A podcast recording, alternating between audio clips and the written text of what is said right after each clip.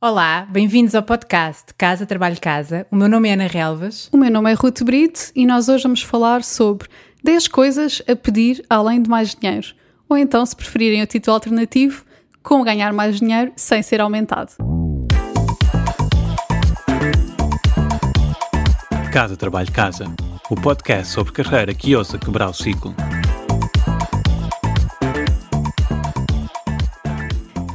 Pedir estas coisas? Porque não pedir simplesmente um aumento de um ordenado ou negociar um ordenado mais alto?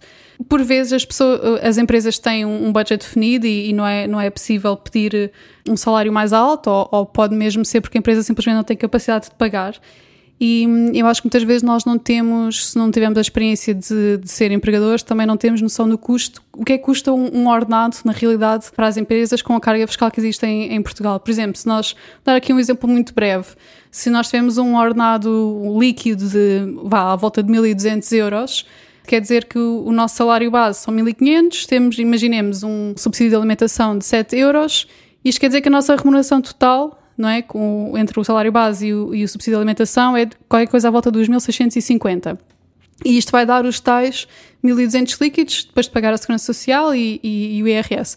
Mas do outro lado, do lado da empresa, para nós termos este salário líquido de 1.200, na realidade, mensalmente a empresa tem de pagar mais de 2.000 euros. E isto às vezes nós não temos bem noção do que é que o nosso ordenado custa à empresa e, isto anualmente, então se vamos multiplicar por 14, anualmente são 28 mil euros, porque além do salário base, a empresa tem que descontar para a Segurança Social, que são 23,75%, além dos 11 que nós já descontamos, que a empresa tem que pagar acima do nosso salário.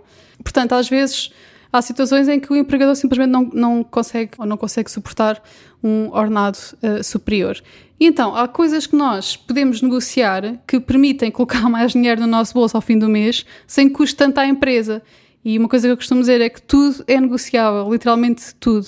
Então há coisas que nós podemos pedir, por exemplo, aquela mais óbvia que, que nos vem à cabeça primeiro é o carro, não é? Um carro, carro da empresa que no fundo é uma prestação ou um investimento financeiro que não temos que fazer e que nos acaba por dar esse valor. Ou uma bicicleta, hoje em dia estamos a falar nas, nas bicicletas, mas é melhor, eu gostava de explorar um bocadinho esta questão do carro porque eu, pelo menos, não tinha, quando comecei a trabalhar, muita noção como é que as empresas funcionavam e o que é que isso implica. O facto de nós nos darem um carro é dinheiro que nós poupamos, não é? Não gastamos no carro, uh, não pagamos seguro, oficina, imposto automóvel, portagem, estacionamento, tudo isso deixamos de pagar. Mas para a empresa, um carro acaba por ser mais barato do que é para nós porque eh, existem benefícios fiscais, ou seja, como, como o carro é descontado do lucro, uhum. esse valor, o valor do carro, não é taxado com impostos. Portanto, o carro acaba por ficar hum, mais barato do que ficaria para nós, ou seja, o carro não custa aquele valor, mas na prática aquele valor e o imposto uhum. que se deixou de pagar. Portanto, para uma empresa, este tipo de investimento acaba por ser menor do que seria para nós, além de terem poder de negociação e se calhar conseguirem valores mais, mais baixos. Certo, e, e seguindo essa, esse mesmo raciocínio, a segunda coisa que nós podemos pedir é, é formação, né? pedir à empresa que invista em nós e que nos pague, por exemplo, uma, uma pós-graduação. Outras coisas que podemos pedir e, e se calhar não, não, nos, não nos traz mais dinheiro, mas traz-nos mais, bem, mais bem-estar e, e acaba por ser pago, é mais dias de férias. Portanto, nós temos aqueles dias legais ou os dias que a empresa dá, que pode ser acima desses, mas nada nos impede de individualmente tentarmos negociar mais férias ou, por exemplo, o trabalho remoto. O Tiago, na empresa onde ele está agora, o trabalho é, é presencial e ele só tinha, penso que, três semanas de férias por, por ano e, e, sentíamos muita falta de ir a Portugal e passar mais tempo com a família.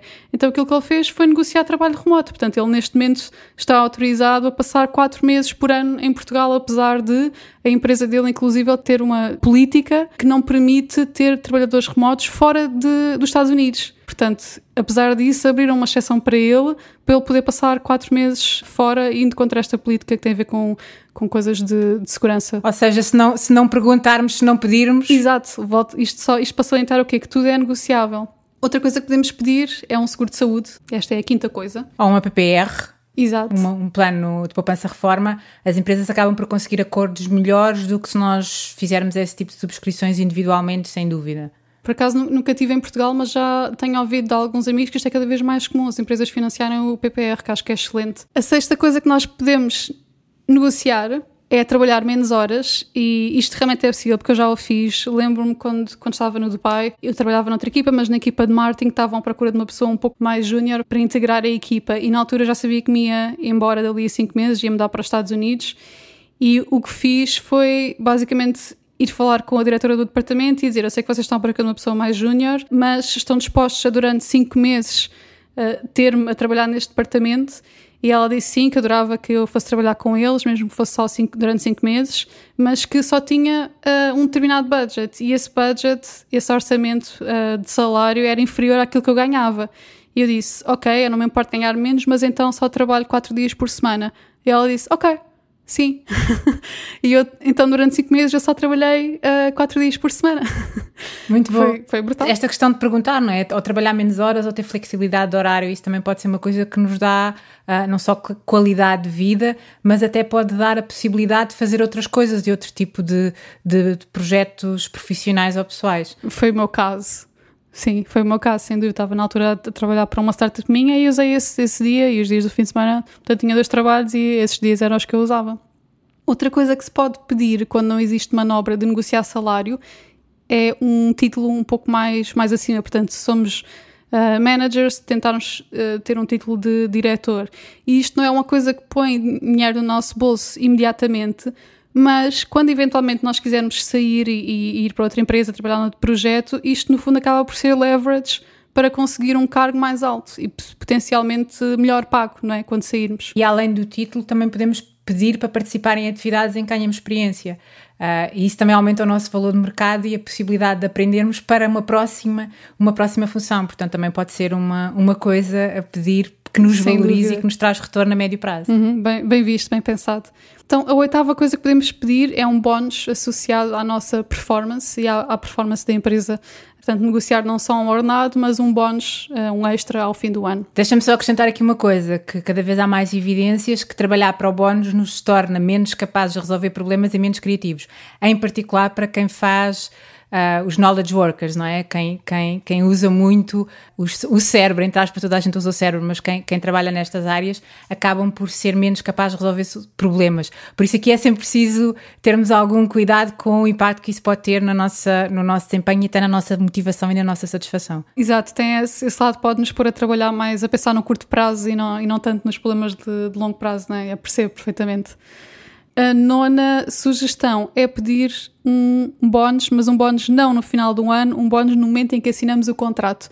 E isto é, é muito utilizado quando? Quando temos, quando temos leverage, né? quando temos um, algum poder negocial. Se, por exemplo, eu neste momento, se eu saísse da empresa onde eu estou, eu ia perder uma chance de ganhar dinheiro daqui a, a, alguns anos, porque eu tenho um contrato que, que me dá uma participação na empresa, mas essa participação só fica ativa, só tenho direito a ela ao fim do ano. Portanto, eu se saísse antes de completar um ano da empresa para outro sítio qualquer, eu no fundo ia estar a deitar fora este dinheiro, que pode valer muito no futuro. Portanto, se eu tivesse uma proposta de trabalho, eu neste momento ia, e, e tivesse a considerar seriamente, eu neste momento usaria isso para, ok, então tenho que me compensar por isto que eu estou a perder e, e negociar sem dúvida um, um bónus para poder assinar para outra empresa, que é logo um, uma tranche que se recebe à cabeça, independentemente do, do ordenado. Uhum. E por fim, a última a sugestão, a décima é precisamente isto que eu estava a falar, é negociar equity, especialmente se for uma empresa, uma startup, ou se for uma empresa cotada em bolsa, negociar também, ter uma componente que está associada a ações, aos stock options da empresa. Aqui o mindset é que é tudo é negociável, não é? E, e isso é um, uma, um ponto de partida que nos permite, se calhar, encontrar condições diferentes daquelas que achamos que conseguimos. Mas devemos ter atenção, eu acho que a duas coisas.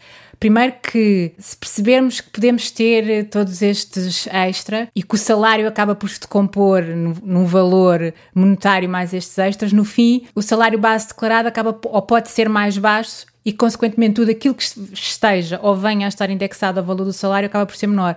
Desde os descontos para a segurança social, indenizações, subsídios de desempregos, etc., estão associados ao valor base do salário. Por isso é preciso nós estarmos atentos a isso e também estarmos atentos para não nos colocarmos numa situação em que acabamos por receber o valor uhum. salarial abaixo de um mínimo com o qual estamos confortáveis. Uhum, sem dúvida. Isto aqui temos que pensar sempre numa numa lógica de ser um, um add-on, não é? Tipo um bónus. Ok, penso que por hoje é tudo. Então, se não nos segues ainda nas redes sociais e nos queres acompanhar ao longo da semana, podes encontrar-nos no Facebook, no LinkedIn e no Twitter.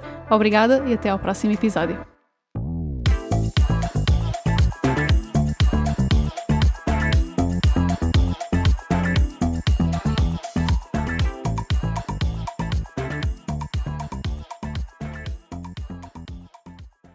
Sabias que já podes apoiar o nosso trabalho?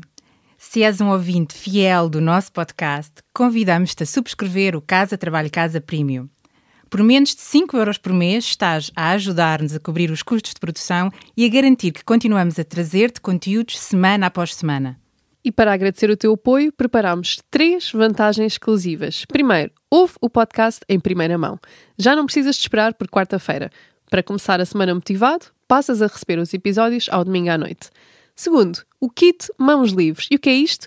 Podes ouvir o podcast enquanto fazes outra coisa sem perder nada. Nós enviamos-te a transcrição do episódio e assim não precisas tirar notas. Terceiro, passa à ação. Uma vez por mês, oferecemos um recurso adicional que ajuda a colocar em prática algo que partilhamos no podcast. Pode ser uma folha de exercícios, um áudio de mindfulness com um propósito específico, um template de currículo, etc, etc. Muita coisa.